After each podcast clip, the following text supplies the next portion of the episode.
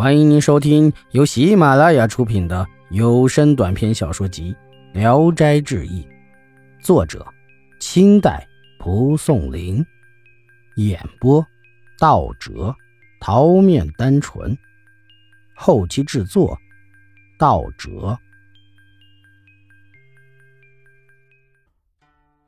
念央，意思是说，人世间。暗中害人的伎俩到处都有，而南北交通要道上，此害尤其严重。像那些手持武器、乘着快马在郊外抢掠行人财物的，人人都知道；还有割裂口袋、刺破行李，在城里夺取财物，行人回头而钱财货物已空，这不是害人伎俩中最厉害的行径吗？又有萍水相逢。肝炎如美酒的人，慢慢接近你，然后和你加深关系。可一旦误认做好朋友，马上就遭受丧失资财之害。他们随机应变，设置陷阱，变化多端。因为这种人专门用甜言蜜语，令人上当而行骗。民间起名叫做念秧。如今北面路上的这样的人并不少。遭受他们祸害的人也特别多。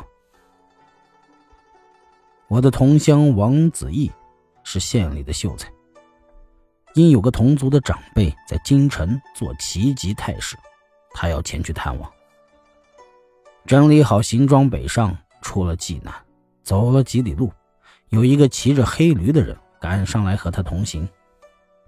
这人不时的说些闲话引他，王生便和他搭上了话茬这人自己说：“我姓张，是栖霞县的衙役，受县令大人派遣去京城出差。”他对王生称呼很谦逊，恭恭敬敬的，非常殷勤。两人同行几十里，并约好了一起住宿。一路上，若王生走得快了，张某就加鞭赶驴的追上；若王生落在了后面，张某就在前面停下来等他。王生的仆人很怀疑张某，就非常严厉地赶他走开，不让他前后跟从。张某自觉得很羞愧，于是挥鞭就走了。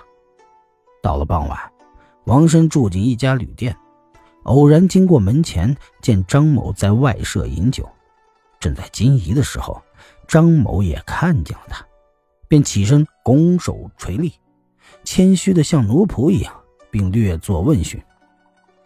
王生也很随便的和他应酬，没有怀疑他。然而这仆人却整夜的防备着他。鸡叫的时候，张某来招呼王生一起走，仆人呵斥拒绝，于是他便自己走了。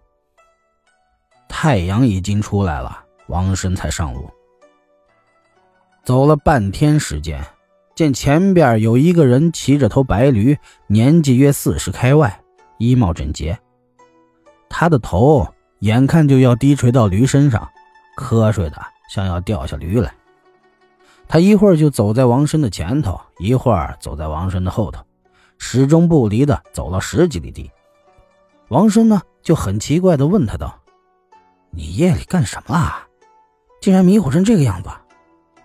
这人听了，猛然伸了伸懒腰，说：“哎呀，我是清婉人，姓许。”临淄县令高粱是我的表兄，我哥哥在表兄府上设帐教书，我去看他，得了一点馈赠。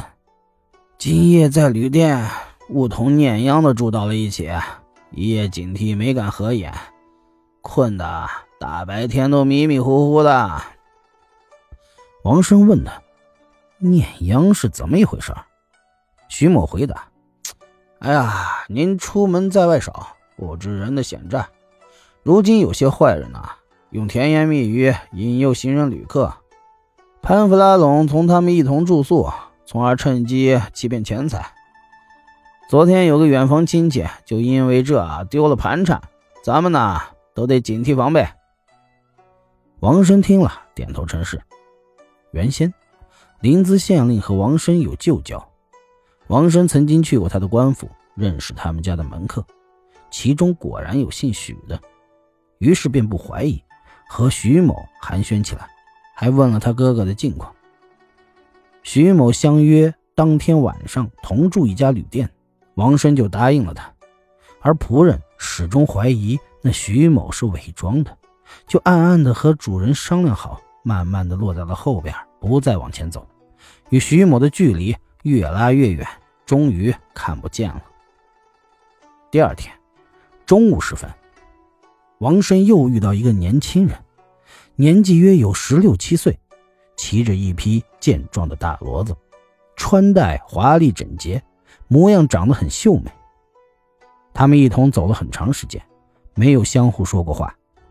太阳已经偏西了，年轻人忽然说：“前边离曲律店不远了。”王生轻声应着，年轻人于是唉声叹气，像是不能忍受的样子。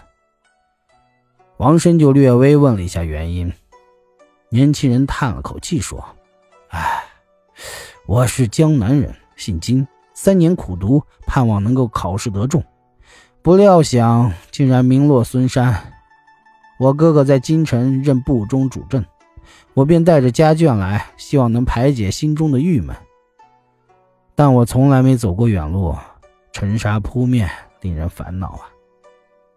说着，便取出红手帕来擦脸，叹气不已。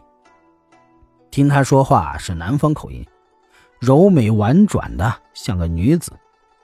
王生心里喜欢他。慢慢的用好话来安慰金某说：“刚才我先走了一步，家眷这么长时间还没跟上来，仆人们怎么也没有赶到呢？天都快黑了，怎么办？”他停留观望，走得很慢。王生于是先走，和金某越离越远。本集演播到此结束，谢谢大家的收听。喜欢，请点赞、评论、订阅一下。